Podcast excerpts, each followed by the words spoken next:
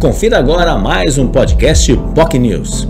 E você acompanha hoje no Jornal em Foque, Manhã de Notícias, a entrevista com o advogado previdenciário Roberto Mohamed. Ele abordou o tema muito importante para a atualidade, que é o recálculo das aposentadorias e pensões com base na vida toda. Para ele, dificilmente esses processos irão conseguir passar na justiça, uma vez que tornaria praticamente insolvente uh, o INSS.